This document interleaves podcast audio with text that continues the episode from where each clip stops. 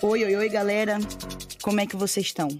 Nós estamos aqui em pleno Halloween, ou melhor, Dia das Bruxas, para fazer um episódio sobre perrengues.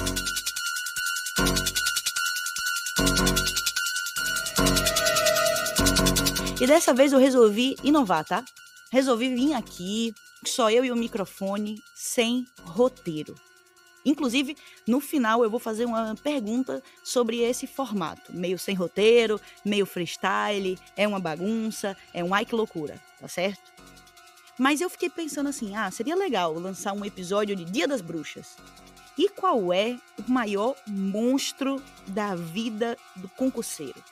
Me peguei pensando, uma reflexão filosófica. Pensei, será que é a reprovação? Não, não. Cheguei à conclusão de que não é reprovação. Porque na medida do que é razoável, a gente até espera a reprovação. Às vezes a gente não espera que seja tanta, mas que a gente espera, espera. E eu fiquei pensando, e o que é que é então? É uma banca específica? Não. Você pode detestar uma banca, mas às vezes você gosta de outra. É uma matéria em específico? Acredito que não. Para mim, senhores e senhoras e senhoritas, o maior monstro da vida de um concurseiro médio que faz tour pelo Brasil em busca dos seus sonhos é o avião. Foi por medo de avião e eu segurei pela primeira vez a tua mão. E com avião eu quero dizer avião, aeroporto, compra de passagens aéreas e tudo que vem no mesmo balaio. Senhores, senhoras e senhoritas, quando sai o edital de um concurso, a gente se empolga, ou lamenta, ou dá uma surtada. Só que um pensamento lógico que vem logo em seguida ao edital é: beleza, se isso não vai acontecer no estado em que eu resido, como é que eu vou fazer para chegar lá? Se for um local próximo, dá para ir de ônibus e aí 100%, tranquilo. Só que se não for um local próximo, invariavelmente você vai precisar do avião. Eu quero agradecer a Santos Dumont, que criou essa ave, essa ave, essa invenção, essa coisa que voa. Obrigada, Santos Dumont, você tornou nosso, a nossa peregrinação pelo Brasil possível, mas também você nos trouxe vários gatilhos. Eu confesso que quando eu comecei a estudar para concurso, desde criancinha, assim, não, eu não estudei desde criança, mas eu tenho medo de avião desde criança. E aí, quando eu comecei a estudar para concurso, eu mantive meu medo de avião. Só que eu viajei tanto e foi, foi tanto voo ruim, com um monte de conexão, que eu fui diluindo o meu medo de avião. Graças também a um canal do YouTube chamado Aviões e Música. Tudo bem. Que o meu editor é fã e que me fez fã também.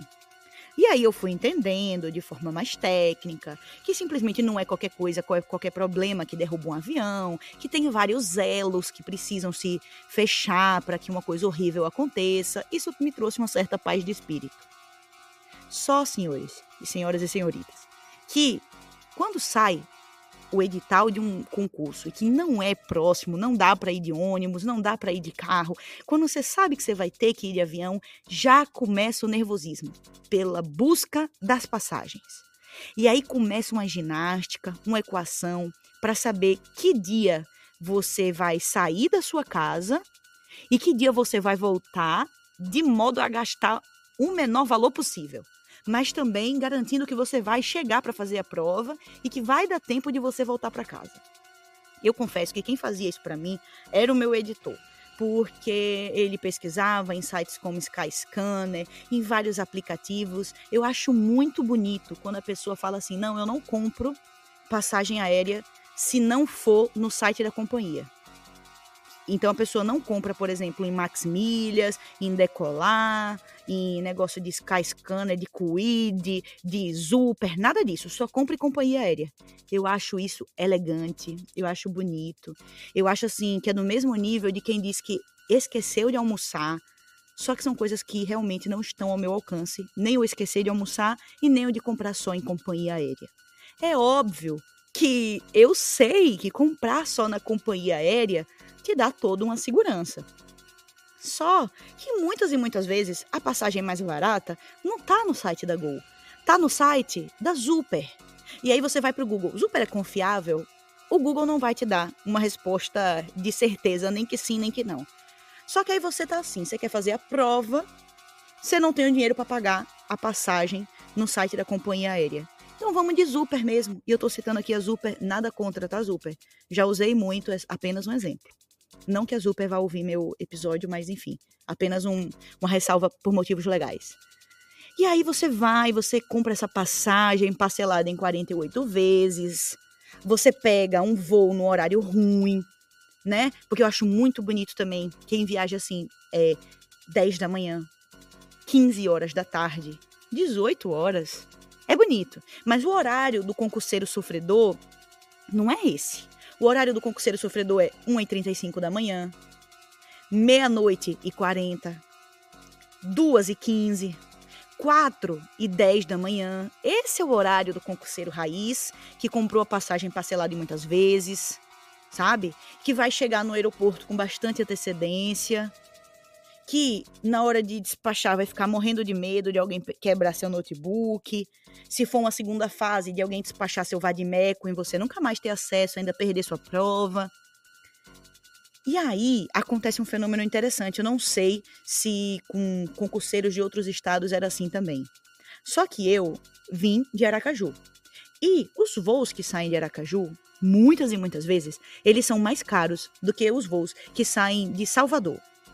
De Salvador para Aracaju dá umas 5 horas de ônibus.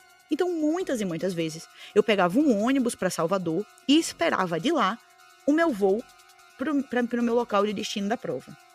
Senhores, graças a esse tipo de manobra, graças a várias conexões que eu já fiz, de pegar voo com cinco conexões, sabe? De pegar um voo quatro da manhã para chegar no destino 19 horas da noite, graças a essas aventuras sofridas da vida de concurseira, eu já conheço muito intimamente alguns aeroportos do Brasil.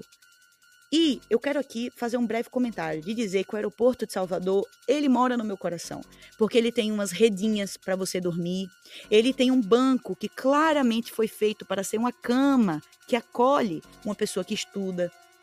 E aí eu fazia o quê? Eu dormia, botando o pé por cima da minha mala, amarrando o meu casaco na mochila e usando a bolsa como travesseiro.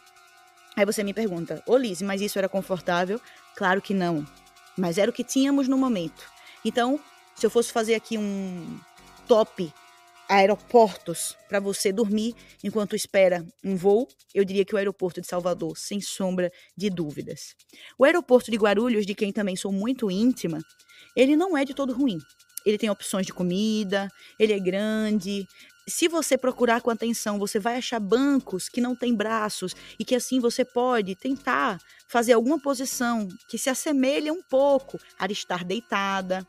Só que ele é um aeroporto frio, sabe? É, então não dá realmente para colocar em primeiro lugar. O aeroporto de Brasília tem opções, porém ele, ele, ele oscila entre estar vazio e estar extremamente lotado. Sem falar que também não possui boas opções para tirar um cochilo. Bem, aeroporto de Brasília, então é isso. Não dava para melhorar muito, tá? Essa, essa nossa relação, mas você não quis ajudar. E brincadeiras à parte, eu também queria compartilhar aqui. Eu vou até é, pedir pro meu editor, agora, editor, por favor, coloca uma risada maligna aqui na. Faça uma mágica da edição e coloca uma risada maligna agora, assim.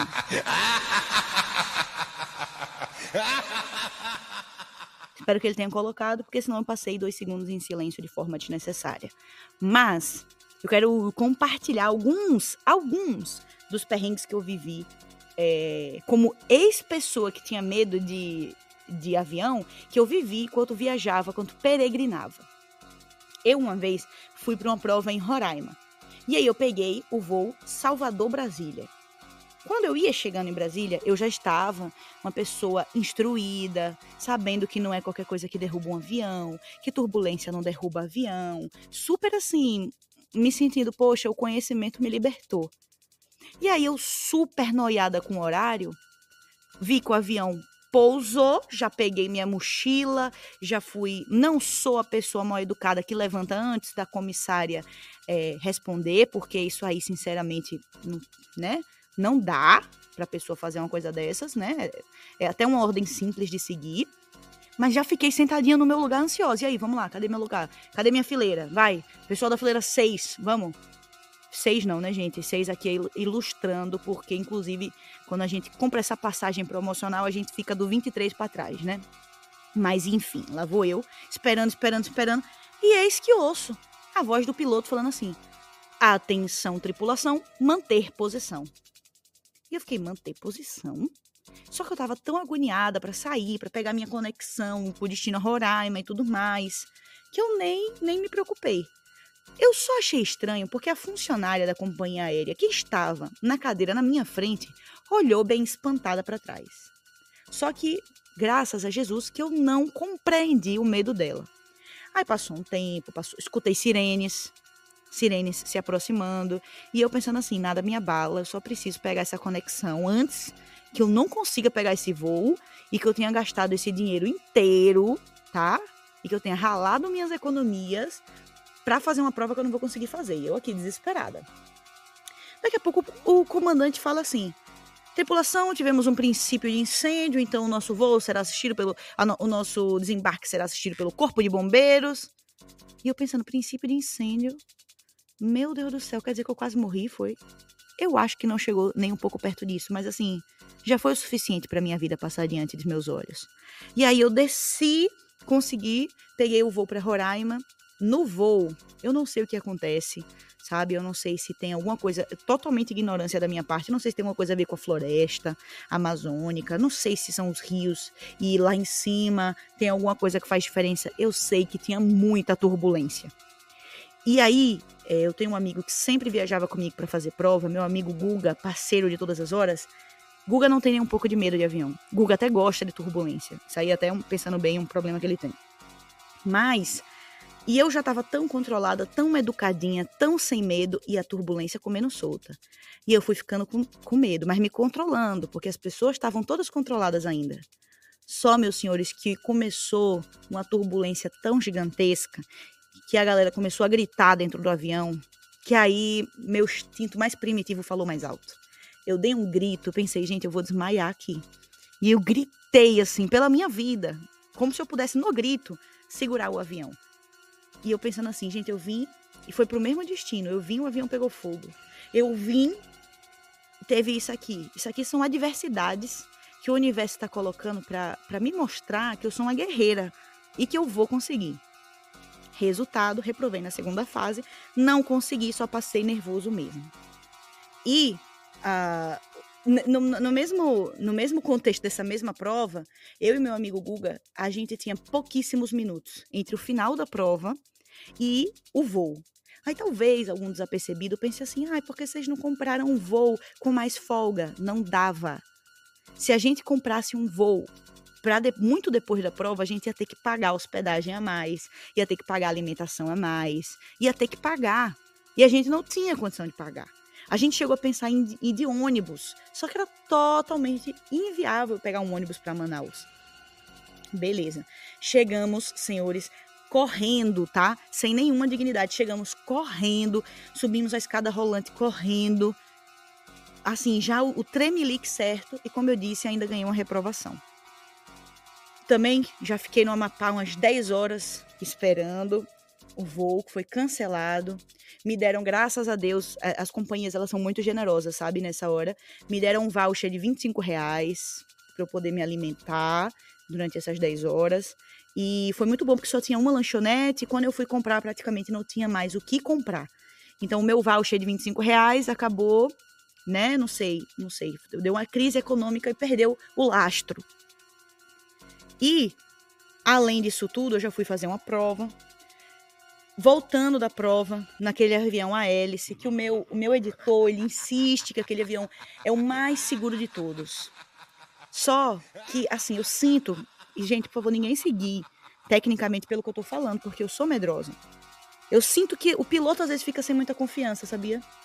Porque eu fui fazer um, um, um, voo e aquele avião de hélice, ele não basta que você coloque no modo avião, você tem que desligar. Pelo menos da última vez que eu voei, ainda estava assim.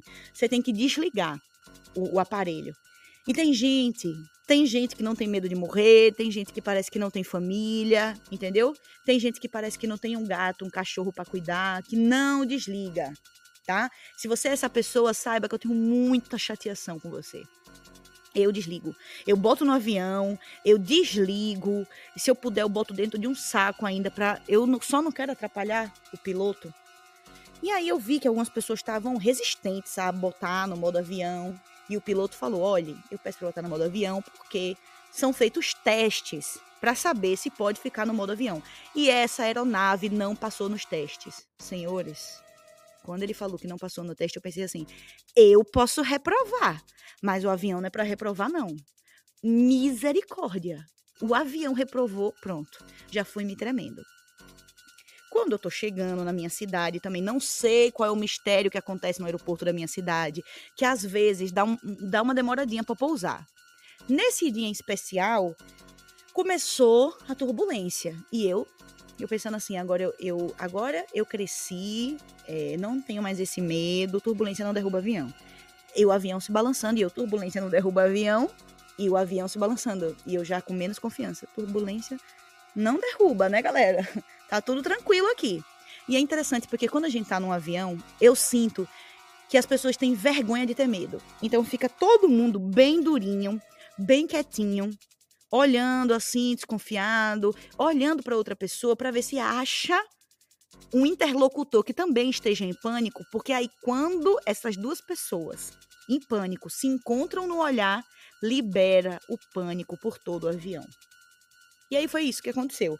O, o, aer, o avião rodava e nada. Ele falou, senhoras e senhores, o aeroporto de Aracaju não tem condições para pouso, então vamos esperar mais um pouco. E eu fiquei assim, gente, como assim o aeroporto da minha cidade não tem condições? E foi se criando aquele clima terrível. E ele, vamos esperar mais um pouco e rodando. E eu, não, fica à vontade, motorista. Eu só quero que o senhor faça assim, o que tiver na sua confiança. Eu tô com o senhor, eu sou, eu sou seu fechamento. Até que ele falou. É, ah, e ele falava assim: se não der, eu não sei qual é o termo técnico. Ó, oh, se não der, a gente vai ter que pousar em Maceió.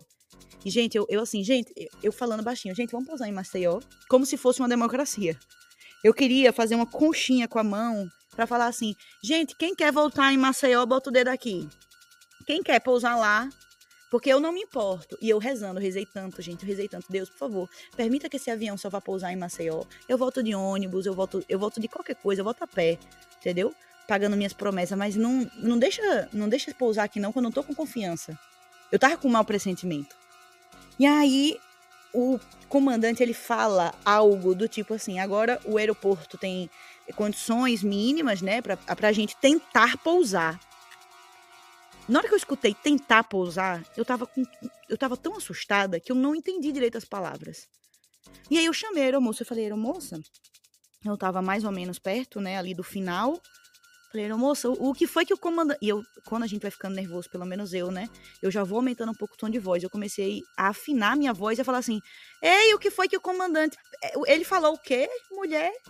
Falou, não, ele vai tentar pousar. Eu fiz, tentar?